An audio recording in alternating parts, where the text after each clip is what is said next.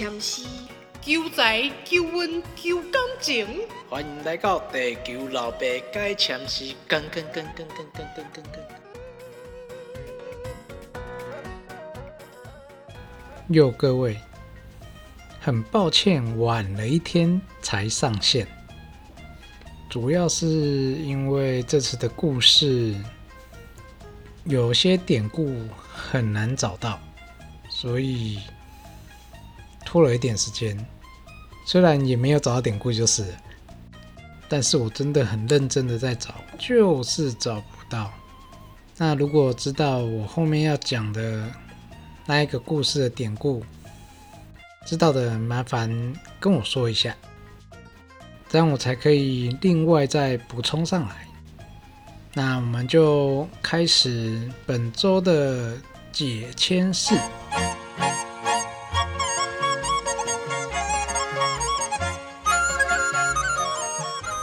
这是第十首，谦序是乙未，五行时间方位是属金，立在秋天，四方皆宜。签文是花开结子一半枯，可惜今年努虚度，渐渐日落西山去，劝君不用向前途。第一句，花开结子一半枯。字面上的意思是，花开了之后，结果却有一半都凋萎了。我的解释是，事情本已顺利进行，但到中途却有大部分都失败了。第二句，可惜今年努虚度。字面上的意思是，可惜你今年又白白度过了。虚度有无所事事。让时间空过的意思。我的解释是：很可惜，今年你没有好好的把握住。第三句，渐渐日落西山去，字面上的意思是太阳渐渐的下山了。渐渐的解释是慢慢的。日落西山，玉指处于衰落的时期。我的解释是。目前正慢慢的走向低潮的时期。第四句，劝君不用向前途。字面上的解释是，奉劝你不用再往未来的方向前进。前途，比喻未来的光景。这边的向，也可以把它当做是想、想象的想。我的解释是。劝你不用浪费时间考虑未来的事情。那我对这首诗的总结是：原本正在执行或是进行的事情跟计划，没有想到会在中途发生意料之外的事情，导致这些事情跟计划有可能功败垂成或胎死腹中。很无奈的是，今年又会是没有收获的一年。而目前的时机和运势都会慢慢走向低潮和衰落的状态，所以现在去规划未来的愿景也是徒劳，不如保守一点，先充实自己，等到运势低迷的时间过后，让自己一展长才。那今天的诗跟故事。其实都是在讲一种因果关系，但这个因果是不用轮回的，单纯像是说错话被讨厌，做错事被处罚，所以在有讨论或是决策的时候都要小心谨慎。我觉得这首诗最主要的是第一句“花开结子一半枯”，如果有抽到这支签的听众。一定要去想一下，什么问题造成了那一半哭。好，以上就是千师的讲解。好，那接下来我们要讲找不到典故的故事。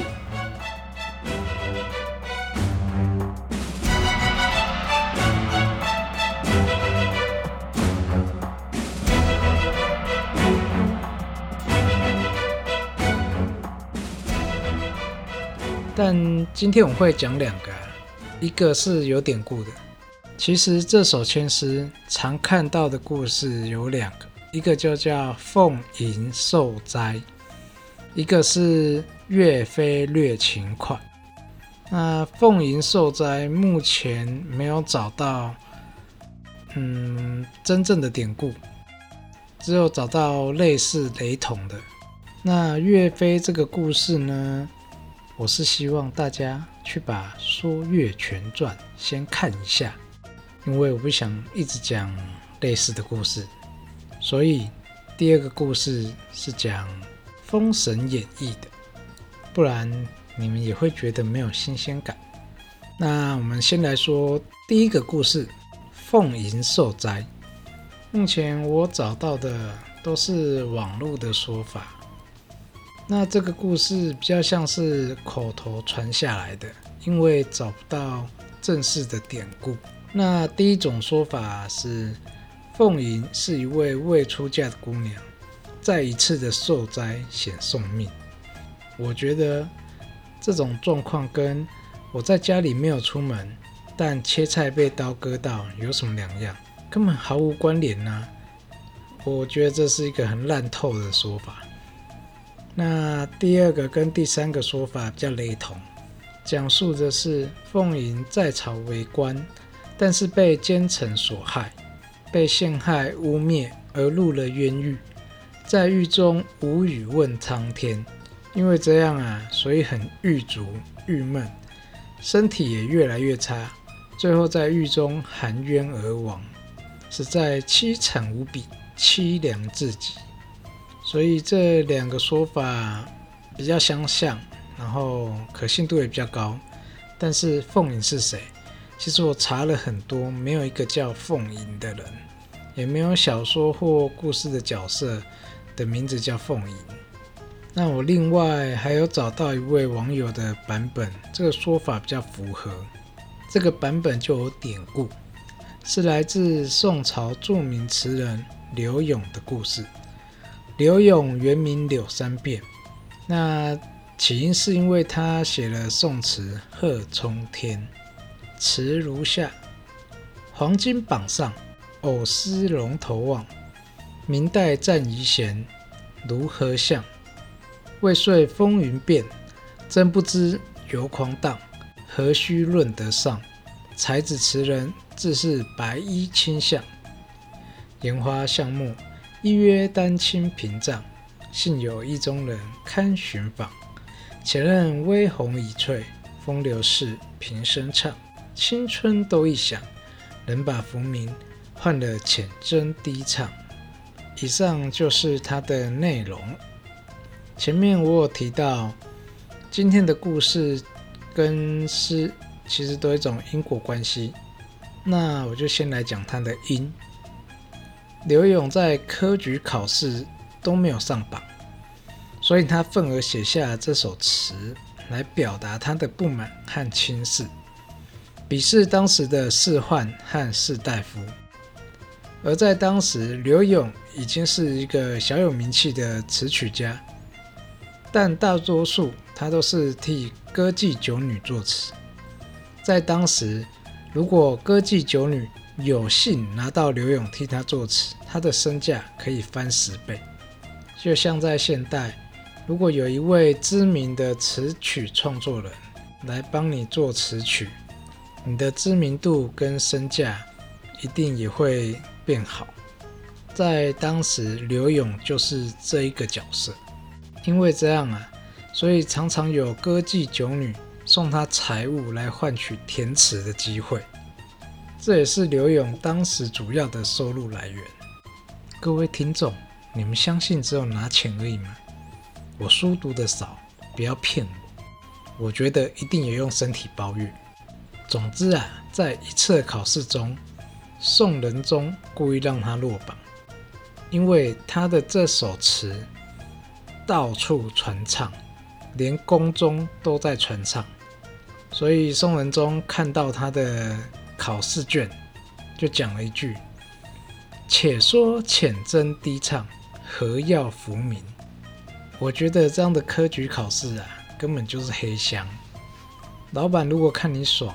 对不对？喜欢你，怎样都把你拉拔上来。老板看你不爽，你做再多啊，你也不用想升官加薪。这些晚点会提到。而当时啊，许多士大夫啊，都因为他替歌妓酒女作词而排挤他。但我觉得是因为酸葡萄心理，一定是羡慕他三不五时就上酒楼，还有小姐可以养他。以上啊，这就是他种的因。接下来讲他的果。虽然他终于在四十八岁的时候考上了哦，放鞭炮。他被任命为睦州团练推官。一个月之后，虽然任期还没满，就有长官觉得他做的不错，想要往上面报啊，替他升官了。结果造成许多的舆论压力。我觉得这些舆论压力应该是来自上方。可能其他的同事啊，刚才也说了嘛，很多士大夫都很讨厌他，而且侍御史郭劝，他认为他才刚上任，没什么政绩，所以也没有帮他升官。那可能真的是刚上任啊，还没有政绩，那就算了。但是他在后面其实被派去许多地方，他在那些地方任职。都有很好的政绩，百姓也都很爱戴他，但是他多次的去请求晋升都失败。他也曾向宰相晏殊自荐，毛遂自荐，却被讥讽作词俗，就是很俗气啊。因为当时宋仁宗崇尚的是雅词，那后面也有人向宋仁宗去推荐他的才能。但是也被宋仁宗调侃说：“德非填词柳三变乎？且去填词。”意思就是说，一定要柳三变吗？而刘永在官场上的路是不得志的，所以他在往后的填词署名都会写上“奉旨填词柳三变”，他来表达他的不爽。他也曾写一首词。叫醉蓬莱，他来歌颂宋仁宗。词如下：剑亭高叶下，龙首云飞，树秋心悸。华阙中天，锁匆匆佳气。嫩菊黄深，聚霜红浅，尽宝皆香气。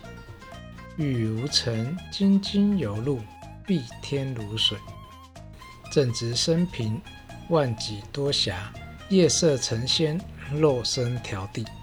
南极心中有老人陈瑞，此际曾游，凤辇何处？杜管弦清脆，太液颇翻，披香帘卷，月明风细。以上就是醉蓬莱的内容。那他也是因为这首词本来要歌颂，变成得罪宋仁宗。再加上宋仁宗原本就不喜欢他的，所以从此不再有被提拔的机会。刘永一定不了解这个皇帝眼睛小、胸膛窄。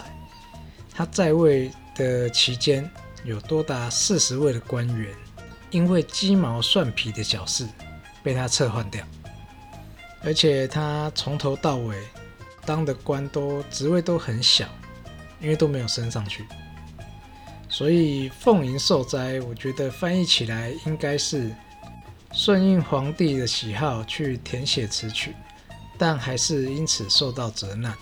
那这是目前搜寻到属于史实的故事，也比较接近网络上面二汉三的说法。那这故事听起来就不是被奸臣所害，是挖洞给自己跳。接下来第二故事是申公豹困东海，典故是《封神演义》。那它的因是在七十二回，果是在八十四回。一样，先来讲因。话说，巨留孙奉元始天尊的命令，将申公豹抓回麒麟崖听候发落。元始天尊到了麒麟崖。看到申公豹被抓回来，就跟他说：“你这王八羔子，姜子牙跟你有什么深仇大恨？找了一群人要去跟西岐开战，现在天数已定，你还在中途弄他，好在我有先见之明，不然都被你害死。现在封神的所有事情都是要我和他一起代理辅佐周王朝，但你现在正在害他，让这个周武王讨众没有办法有进展。接着元始天尊就跟黄金力士说：“把麒麟牙给抬起来，把这个王八羔子给我压在下面，等姜子牙封完神再放他出来。”啊，《封神演义》里面也有作者的 O.S 啊、作者 O.S 是。元始天尊难道不知道还需要申公豹来找齐封神榜上的三百六十五位正神？但借着此事来威胁他，就是因为怕他又在乱小。当黄金力士要把他压在麒麟崖下的时候，申公豹就大喊着“冤枉啊，歹灵！”元始天尊就说：“明明是你要害姜子牙，哪来的冤枉？”但现在把你压在这里，你一定又说我偏袒姜子牙。好，只要你发一个誓，就当做是你的承诺。申公豹就发誓，如果我再去软嚼姜子牙，我愿意把我的身体当筛子塞在北海眼。然后元始天尊就说：“好，放他走吧。”所以原来申公豹的兴趣是当筛子。说完了因，那我们来说果。那话说，通天教主的万仙阵被破了，申公豹就跑了。他想要跑到其他的山里躲起来，跨上他的坐骑就逃跑。这时候，眼尖的白鹤童子就看到了。那看到申公豹在前面像雷电一般的飞奔逃跑，就急忙的去找元始天尊，跟他说。天尊，天尊，前面的申公豹浪杠了。元始天尊就跟童子说，他曾发过誓，你去把我的三宝玉如意交给黄金力士，用法宝把他抓到麒麟崖。白鹤童子就把法宝转交给黄金力士，黄金力士追上去就大喊：申公豹立卖照，我奉天尊法旨要抓你到麒麟崖听候发落。接着就用三宝玉如意从空中抓着申公豹到麒麟崖去了。元始天尊到麒麟崖前，从九龙沉香车走下来。